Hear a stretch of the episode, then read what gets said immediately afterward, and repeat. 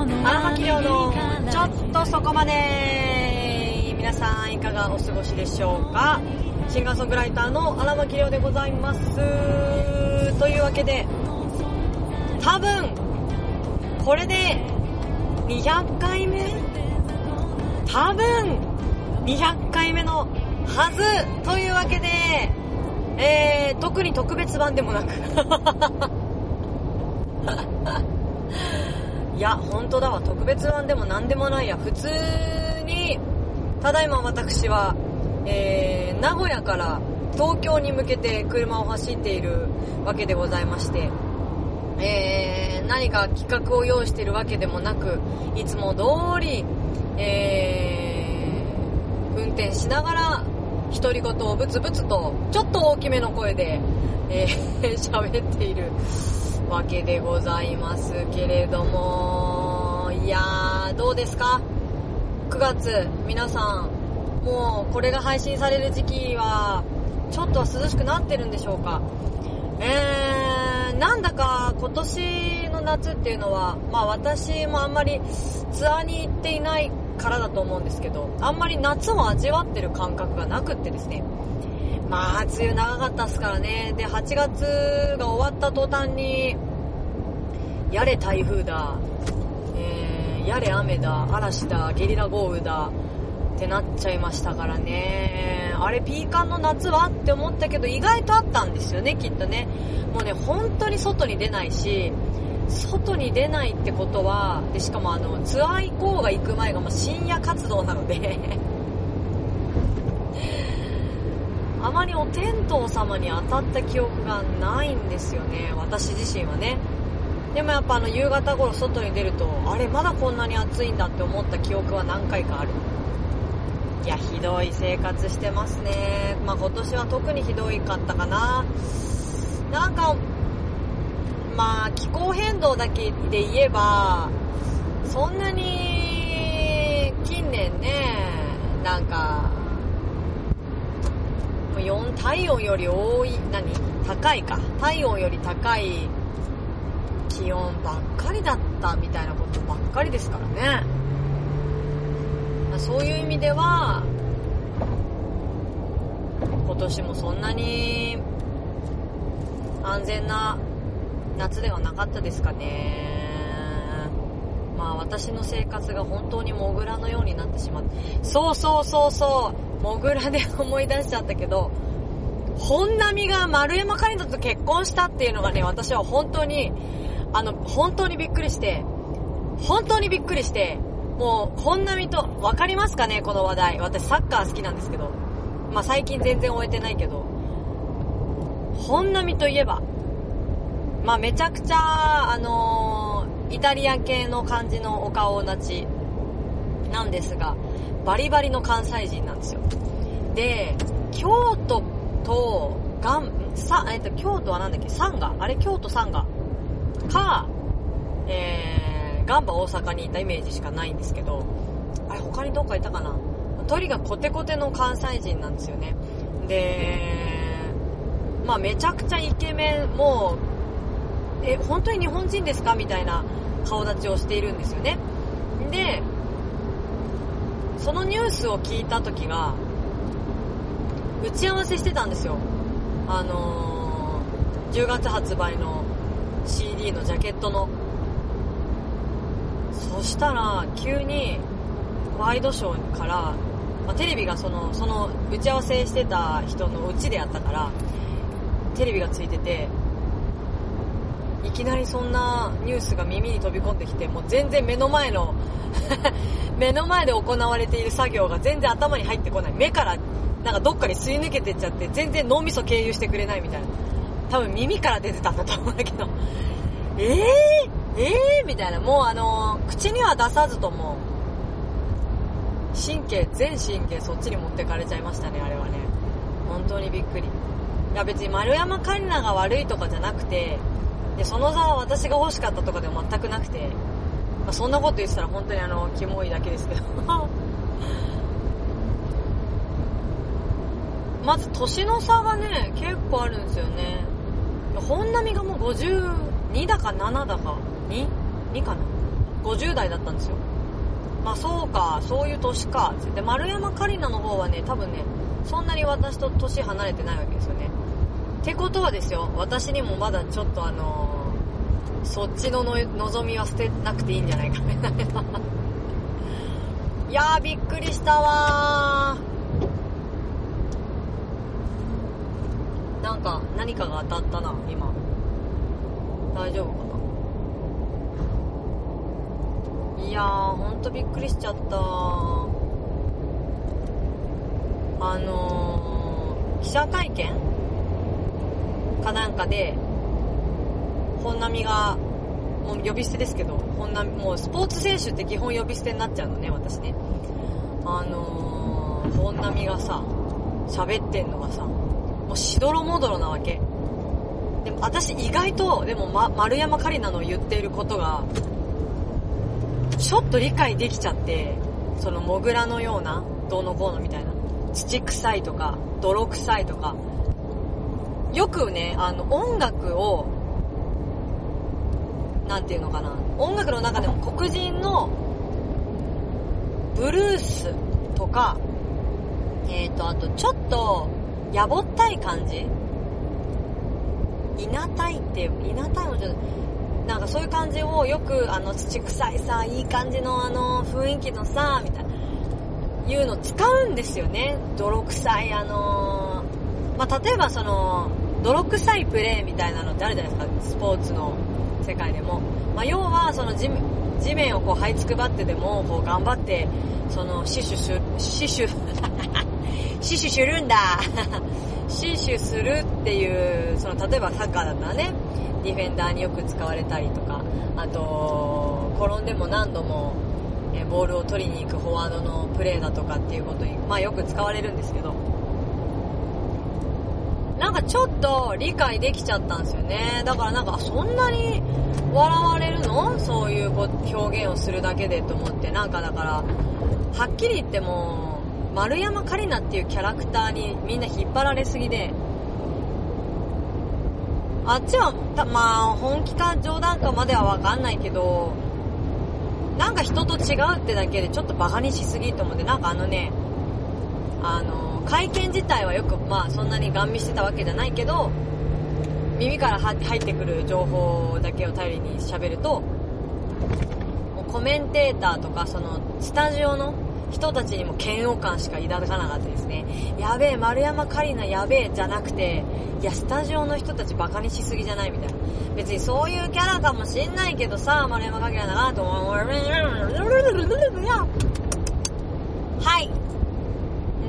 今日もテンションが高くてですね、まあ、これを収録してる翌日ですね、明日、もう明けて今日だな。レコーディングなんですけど、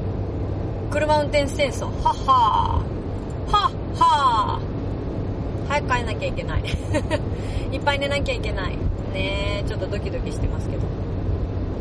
いい歌、歌えるように、今からテンション上げとくんだ。ふふふ。えー、というわけで、えっ、ー、と、オールリクエストワンマンライブが、えっ、ー、と、おととい、昨日と、えー、東京、名古屋とね、開催されまして、えー、私の中ではもう本当に、MC 中にも言ったんですけど、名古屋編かな名古屋編かなんかの MC 中にも言ったんですけど、すごく、一曲一曲を誰々に向かって歌います。っていうのをやるのと、ブッキングライブとかその通常のライブだと、えっ、ー、と、私が勝手に選んでますっていうのとで、なんかね、歌のなんか、ベクトルが変わるんですよね。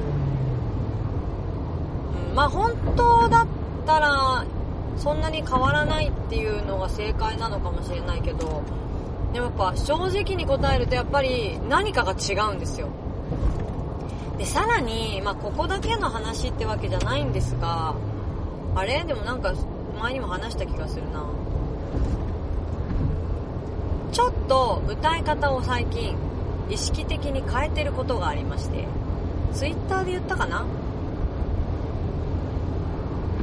それを意識すると、めちゃくちゃやっぱり慣れないことをしてるからだと思うんだけど、その、より、えー、っとねなんだ言葉の頭の発音をとかえー、っと主にかきくけこかな。かきくけこの発音って私ちょっと苦手で弱いっぽいなって気づいた時があって何年も前に。それから別に意識をしてなかったのかなその時は。ただえー、いやもしかしたらこの発音っていうものに焦点を置いたら歌の聞こえ方が変わるかもしれないって思ってもうよりなんかその言葉を丁寧に発音することで、えっ、ー、と一音一音のあいうえおとかかきくけこさしすせそっていうのが際立たされることによって一つの単語がより聞きやすくなるかもしれないみたいな。まあこれはまだ自分の中ではこう実験段階というか、まあ挑戦段階なので、えー、まだ答えは出てないんですけど、でもなんかね、それを意識して特に今回の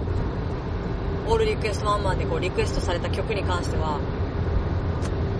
めちゃくちゃ意識をして歌うわけですよね。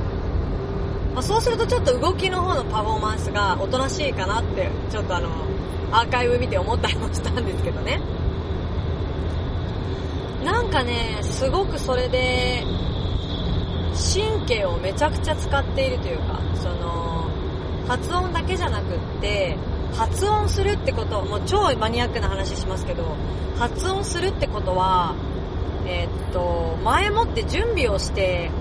るわけですよね。口の形、えー、なんやろうな。これって今こうやってポッドキャストで言うような内容じゃないかもしれない。もうこういうのはなんかもうミュージシャン同士の仲間内でやってくれよみたいな話になるかもしれないんだけど、まあ、なんかそういうことを意識してるとなんかねより自分の中にも情景が思い浮かんでくるというか。でさらにオールリクエストワンマンの場合はその中川和俊さんっていう素晴らしい絵描きさんが横で絵をずっと描いてくださってるわけですよ。リモートで繋いでる場合がね、この東京編、名古屋編っていうのは、えー、になったわけではあるんですが、ズームをね、ずっと繋いで、えー、本当に横で描いてるような。で、アイコンタクトだ、アイコンタクト、まあ行きますよ、みたいな。準備はいいですかみたいなことを一回一回確認してから歌うというか、そういうのがあったりするので、そのより自分の情景が、まあ、視界の中で色が加わっていったりどういうものを描いているみたいなのが、まあ、チラチラとこう分かるわけですよね。そうするとうーん何て言えばいいかな。今まで自分が思いいつも思い描いている景色に全く別の色が加わったり私の中ではこれは完全に青空なんだけど中川さんの今この視界に入っている色がオレンジだった時もあったし緑だった時もあるし、えー、赤だった時もあこの色か。ってその昼間の空を想像してたら実はもう夕方だったりとかしてもうだからすごいなんか情報量が自分の頭の中だけじゃないものがいっぱいこう出てくるわけですよ。でそれをこうインプットしながら歌うっていうのがもう、なんていう五感をし、なんか別に匂いはないんだけど。全神経をこう、がめちゃくちゃ敏感になっているというか、そういう感じで歌を歌っていまして、オールリクエストワンマライブ、今回は特に、中川さんが加わったことによってね、それがね、なんかもう、まあ、くったくたになるわけですよ。いつも以上に。曲数的には18曲だから、そんなに大ごとっていうわけではないんですけど、なんかね、やっぱ全然違ったかないやー、いい刺激でしたね、本当に。で、今までライブペイントってあの、ヤンくんにね、あの、私の車にも書いていただいた人なんですけど、えっ、ー、と、まあ、これはドントストップっていうね、あのー、アートにエールをっていう東京都のその、プロジェクトに応募するための MV なんですけど MV を撮ってで撮るためにこうヤン君に絵を描いてもらったわけですよ。で私の15周年の時のバックドロップとかあとその時のライブペイントもそうだしまあとにかく大きい絵を描いてもらってたしヤンくんの場合はえっ、と一枚一枚仕上げる。で次のアーティスト仕上げるじゃなくって例えば30分のステージ1組ね30分のステージ。で30分で1つの絵を描き上げてその上にさらに描いていくっていう手法なんですよ。でヤンくんはそういう風にライブペイントしていく。で私のもう一人そのジャケットで関わってくれていたのが八重ちゃんね。八重ちゃんっていうまあ八重ちゃんっていう、まあ、八重八重ちゃんでいいか。八重ちゃんはライブペイントはもちろんしたこと私と一緒にはしたことがないし多分そういうタイプじゃないんだけどえっ、とよりこう繊細なもう線画。もうモノクロで十分なやつ感じる人。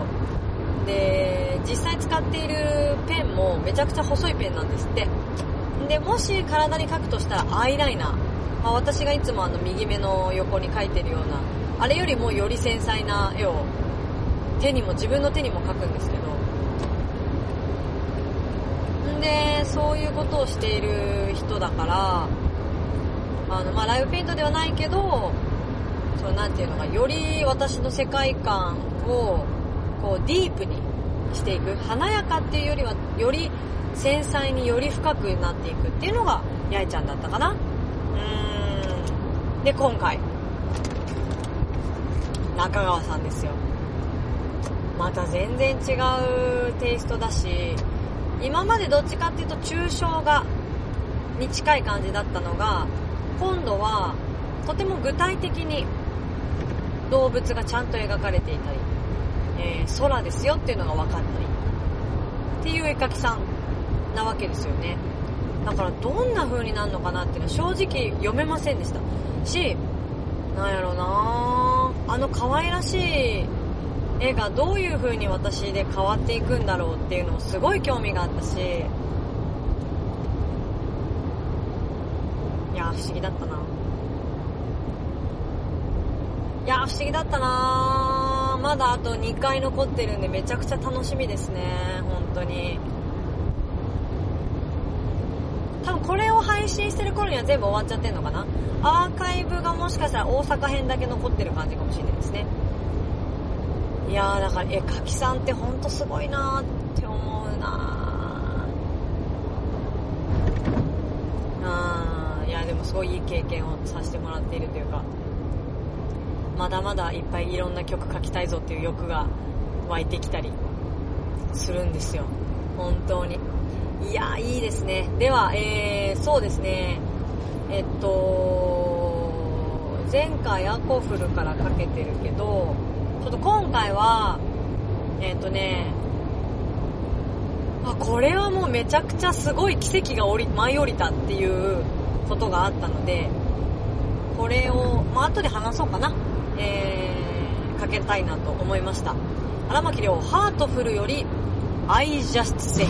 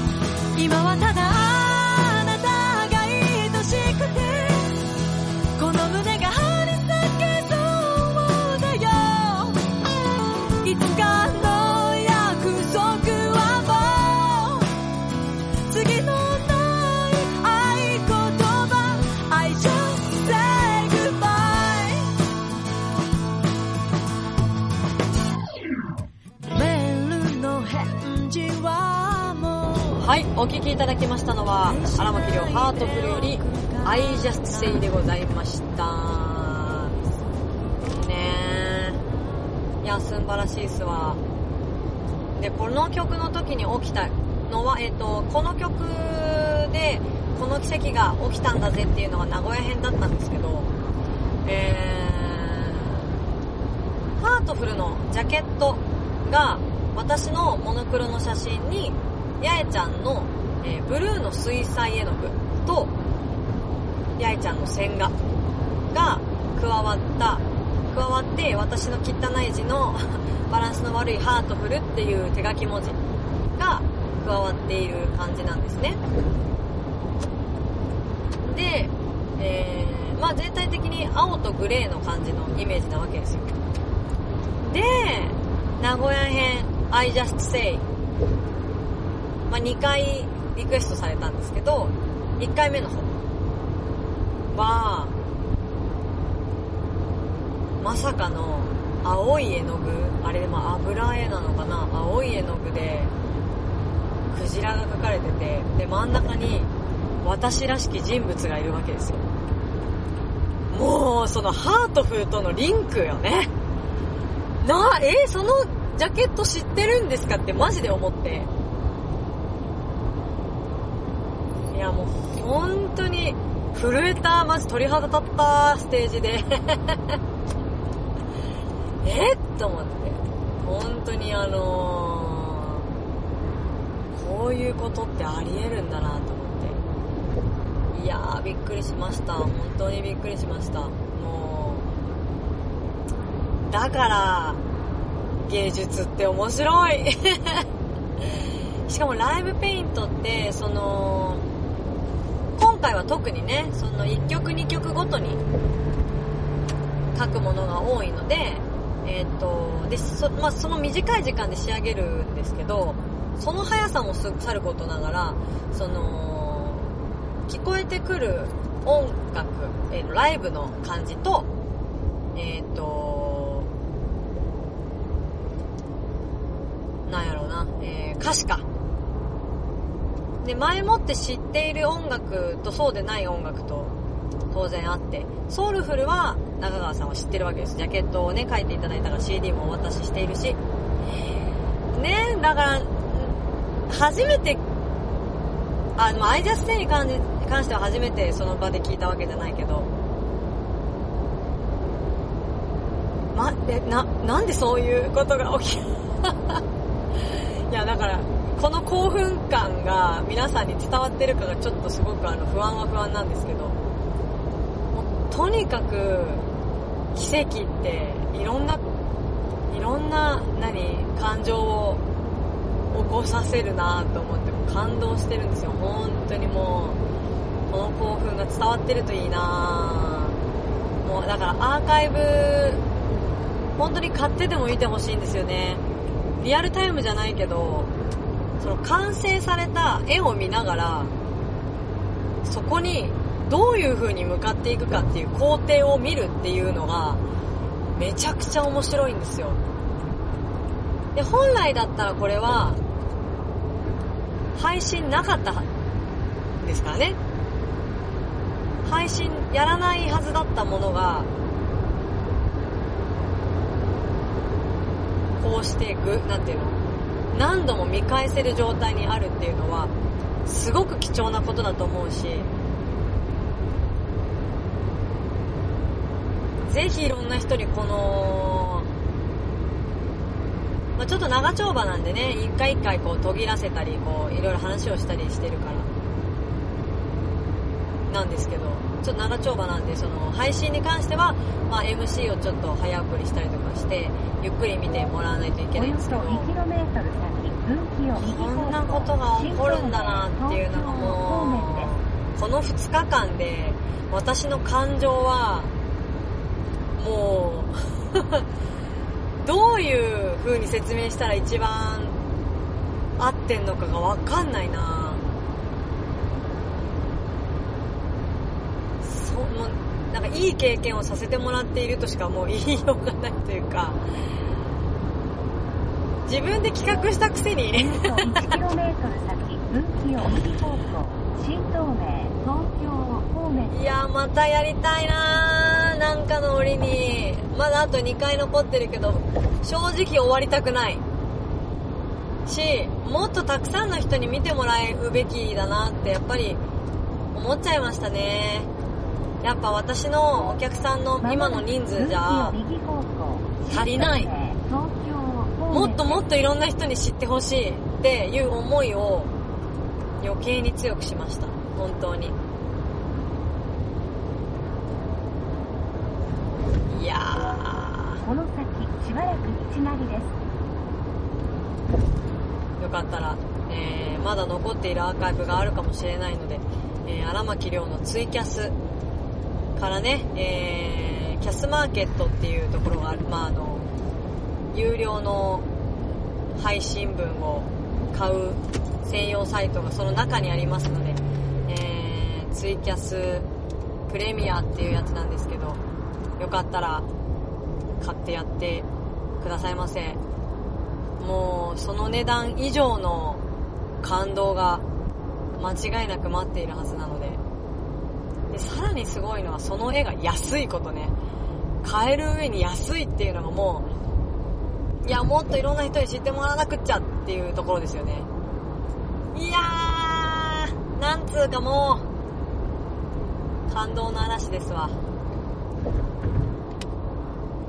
もういくら中川さんにギャラ払っても足りないぐらい。まあ当然ね、今の私のこの感覚はもしかしたら自分が歌っているものに対してのレスポンスだからかもしれないから、その旗から見てたらすごく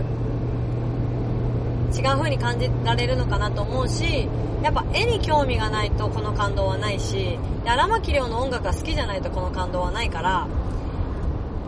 だからそこがその、なんていうかな、私の今のその集客力というか、えー荒牧亮に興味を持ってくれている人に対してのアピールがちょっとやっぱ足りないというか、え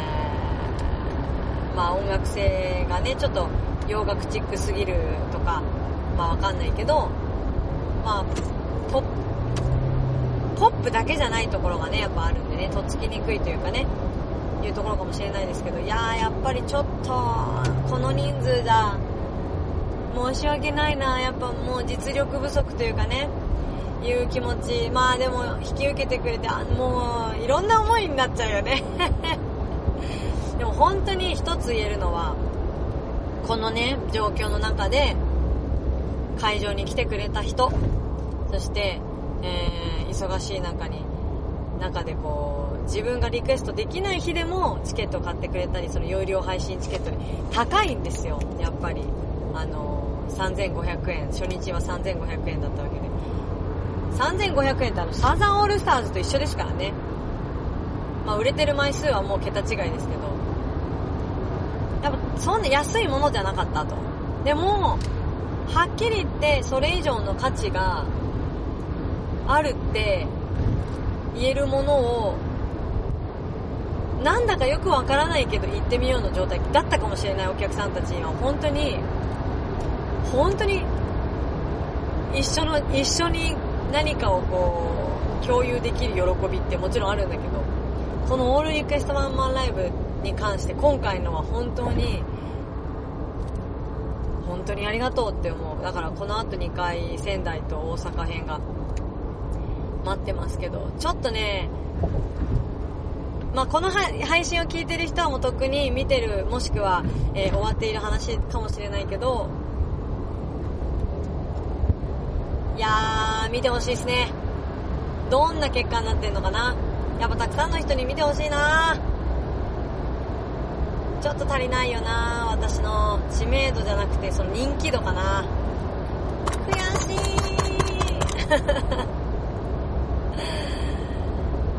いやー大興奮の2日間なんですよ。でやっぱ一番その映像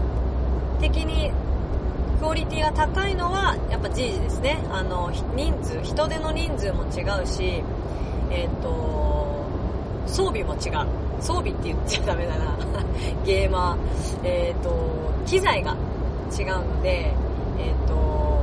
クオリティ的にはやっぱ G 時が一番いいんですけど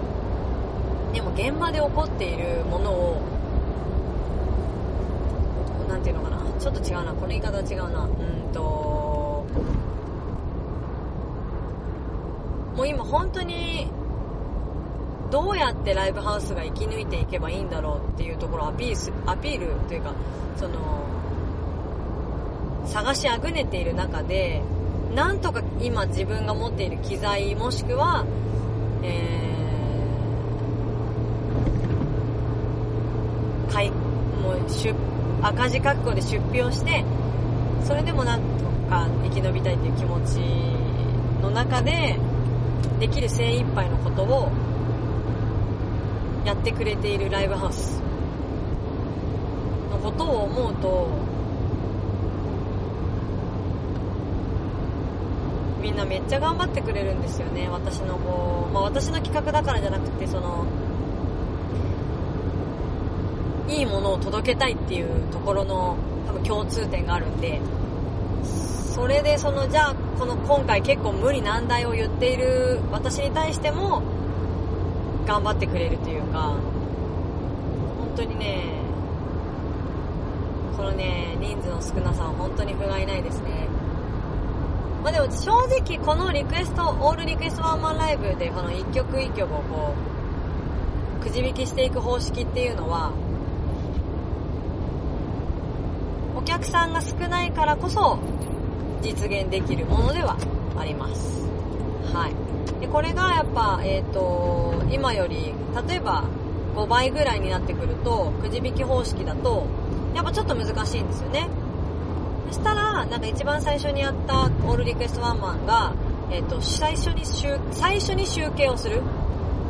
最初に集計をしてセットリストをその場で組むっていうことをやるんですね。やってたんですよ。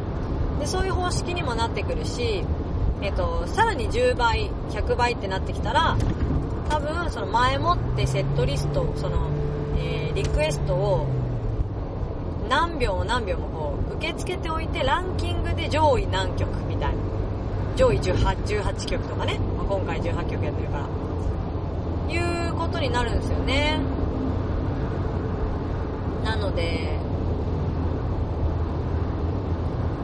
今のうち、こう、今のうちって言い続けて何年も経ってますが、今だからこそできることっていう、その、めっちゃおもろいやんっていうところを、やっておきたいなっていうところですよね。なんかこの瞬間に立ち会ってくれてる人たちには本当にもう、もうハグだよ。ビッグハグだよ。と思います。本当に。と思ってます。はい。だからありがとうございます、皆さん。えー、そんなわけで、えっ、ー、と、多分次回の配信も、オールリクエストワンマンの話をすると思いますが、えー、まずは、本当はこの曲を頭にやってとかっていろいろ考えた人数少ないから今回考えたけど、えー、迷ってはいましたが結局やったのやるのはもしかしたら次の仙台だけかもしれないですねではお聴きいただきたいなと思います荒牧亮ソウルフルより All for You Everything is all for you 今までもこれからも This is my reason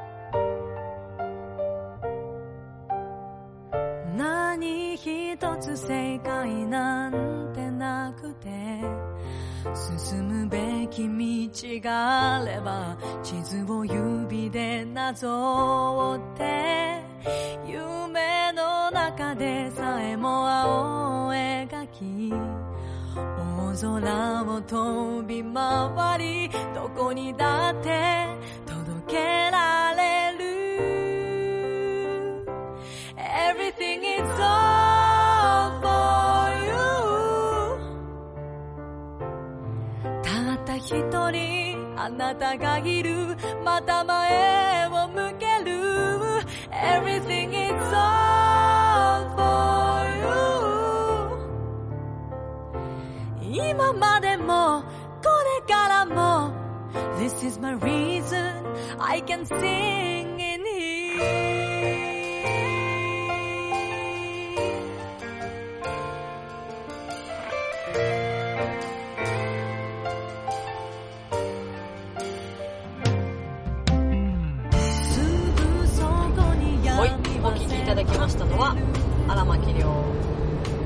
ソウルフルより「All for You」でございました。皆さん忘れてません？このライブのタイトルが「All for You」であることを。全然言わへんけど私。元はもう全部あなたのために歌いますっていうところから始まってるんですけど一切今回説明してないですね。まあ回を重ねてるからいいやっていうところと、えーそれよりも今回は、まあ、ライブペイントが入るから、えーちょっと勝手が違ってテンパっているっていうところもあるかな今回はだからノベルティもないのでその代わりに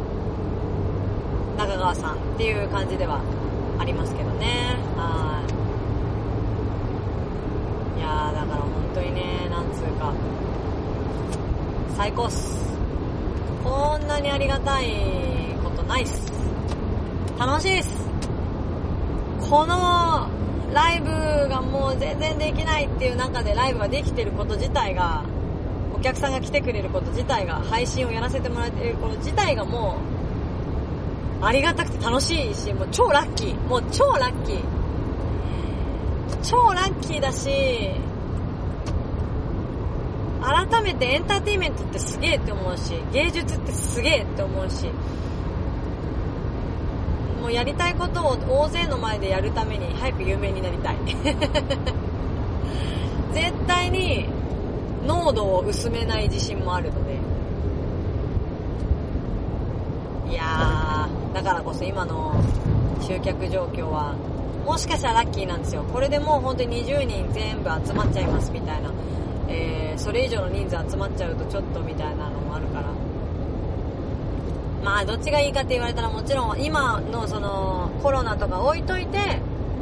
たくさんの人に見てもらうのがもちろんいいんだけどでもやっぱ今だからしかできないことっていうのもあるから、まあ、そういうの置いとけばまあ少なくてもいいのかなとも思うけどまあでもやっぱり多い方がいいかな。多い方がいいですわ。多い方がいいしえー、っと早く早く普通に戻りたい。のが正直ですね。それはね。でもなんかあのでもその中でこんだけその配信に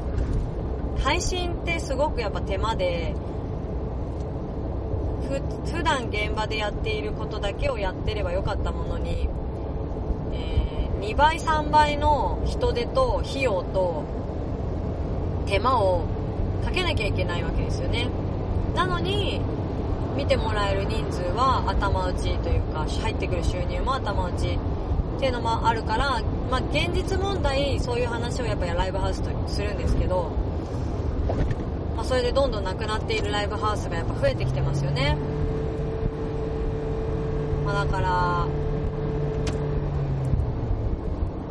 今できることを精一杯やっていかないといけないなって思いますね。本当に。だからなんちゅうかね。世界中でエンタメだけじゃなくて今悔しい思いをしている人たちがいっぱいだから動ける人がみんなの楽しいの対象になるなり続けたい。なぁと思います私。やっぱり。私あのー、本当ラッキーだと思うんでいろんな意味で。あのー、確かにお客さんの絶対数は少ないかもしれないけどそれでもこうやって活動ができているっていうのは本当ありがたいしりょうちゃんまた来てねって言ってくれるライブハウスがめちゃくちゃ多いしこの感謝の気持ちを忘れた瞬間に私は落ちるね。間違いなく、絶対忘れないようにしようって。思うしなんかそれをちゃんと態度に表していこう言葉に表していこうって今は特に思います。だからう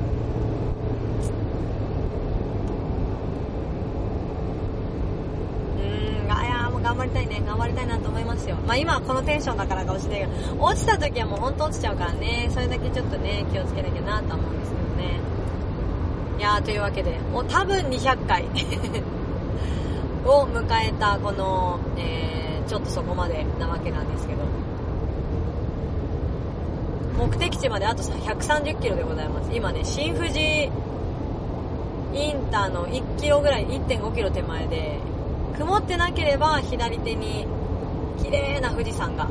えー見えるんですけどここ最近は全然拝んでないな山なあのー先週配信した分でその一切山が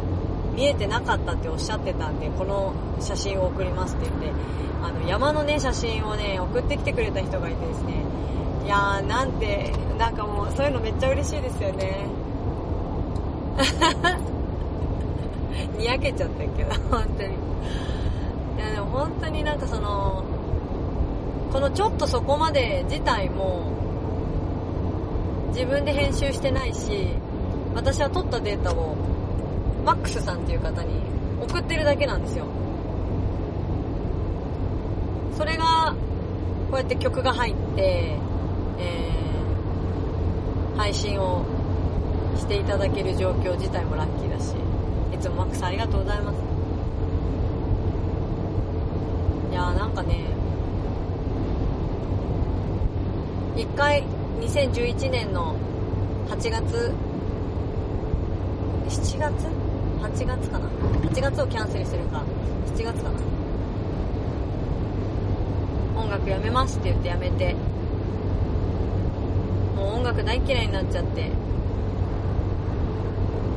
でも福井県のとあるもう本当に人間のでっかい人に「りょうちゃんは歌ってなきゃダメだよ」って言われて。わざわざ私の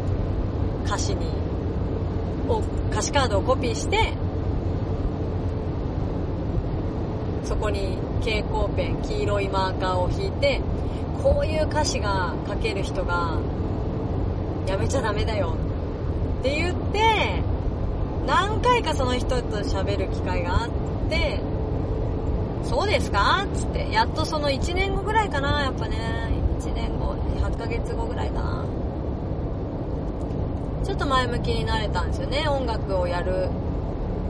っていうことに対して。だから最初その復活するときはあのー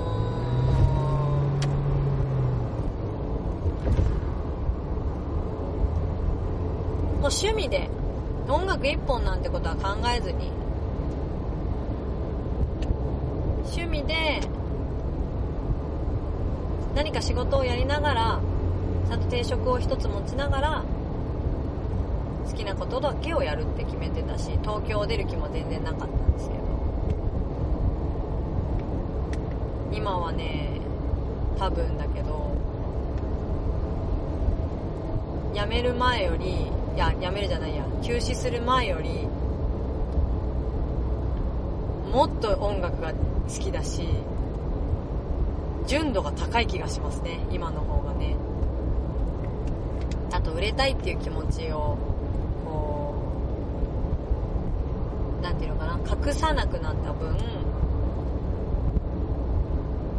ちょっとずつなんか自分でも変わりたいなって思ってるところもあるからね。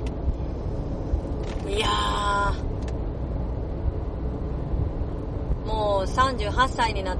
てしまいましたがこんなに純粋な気持ちでいられるとは思わなかったな。本当にいや音楽って最高だなとかその何度も何度も聴いた CD に対して未だにグッとくるみたいな瞬間を見つけられるっていうのはやっぱ純度高いと思うんですよね。どうかな？わからないけど。というわけで、えー、エンディングに行きましょうかね、えーこの番組では皆様からのメールを募集しております、えメールの宛先は、ラジオアットマーク、りょうあらまき .com、ラジオアットマーク、りょうあらまき .com までお願いいたします。えー、もう本当に単純な感想でもいいですし、えー、皆さんのよかったら、ご職業じゃないけど、あとは、なんだろうかね、うーん、感想だったり、まあ普通に荒牧にメッセージくれるんでも全然嬉しいし、それから、わ、いい車線になっちゃうの、なんやろな、もう何でもいいよ、愚痴こぼすんでもいいしさ、何でもいいので、私があの、やっぱメールが来るとすごく励みになりますので、えー気が向いた時によろしくお願いいたします。ちなみに、これを撮る前にメールチェックするの忘れちゃった。これな、そういうとこだぞ荒牧。ね、すいません。えー、というわけで、いつメールを送っていただいても、えー、構いませんので、えー、荒牧の携帯にちゃんと届くようになってはいますが、何時に送られても私がそれによって起きることはありませんので、えーご安心してお送りください。どうせ昼間寝てるし。いや、さい、まあ、難しいな。人間の生活って難しいね。えー、それで、えーっと、荒牧亮の情報はすべてホームページ、ツイッターなどでゲットできますよ。最速はツイッターです。えーっと、荒牧亮で検索していただきますと、えー、ホームページ、ツイッター、アメブロ、インスタ、YouTube、いろいろ出てきますので、ぜひ探してみてください。YouTube にはもう CD 音源化された、えー、ことのある全92曲がワンコーラス分載っておりますので、あれね、あのーもうあと来年開催するときは、あれです。追加していくだけだから。楽だね。助かったね。いや、今年めっちゃ頑張ったわ。マジで。いやー、もう、ゲロ吐くかと、ごめんなさい、ゲロ吐くかと思った、マジで。あー、これ。えー、ですかね。えっと、10月のお話をしましょう。10月の18日日曜日は、え本来でしたら名古屋ハートラ、審査会ハートランドでバンドワンマンライブを有観客でやるつもりでございましたが、えー延期を決めまして、えっ、と、有料配信のみのライブとさせていただこうと思います。えーローソンチケットの、ローチケのえーストリーミング配信の、えーコンテンツを使おうと思っておりまして、えーもうそろそろ詳細は私が決めなきゃいけないところなんですけど、ローチケの勉強が難しいというか、あの、めんどくさい。あーでもね、告知早めにしないといけない。1ヶ月前、もう、あと1ヶ月か。今の段階でね、あと 1, 週間ぐらいで決めないといけないなと思ってます。えー、そんなところですかね。もう本当にあの、10月18日日曜日は、えーぜひ荒牧に、えー時間を頂戴できたらいいなと思っております。2時間から2時間半ぐらい、ぶっ通しで歌っていきたいなと思ったりしてますので、ぜひともよろしくお願いいたします。えー、では、あと、ちょっと喋りまくったらあと117キロとなりましたよ。えー私より速い車が目の前にいますからね。あいつめ。大丈夫か？私も大丈夫だよ。安全運転で行きます。ほいでは、えーと、まだ、し、あ、御殿場まであと20キロというわけで、今日も、あ、今回もお聞きいただきまして、ありがとうございました。ほいでは、ちょっとそこまで行ってきます。シンガーソングライターの荒牧亮でした。What one way? 約束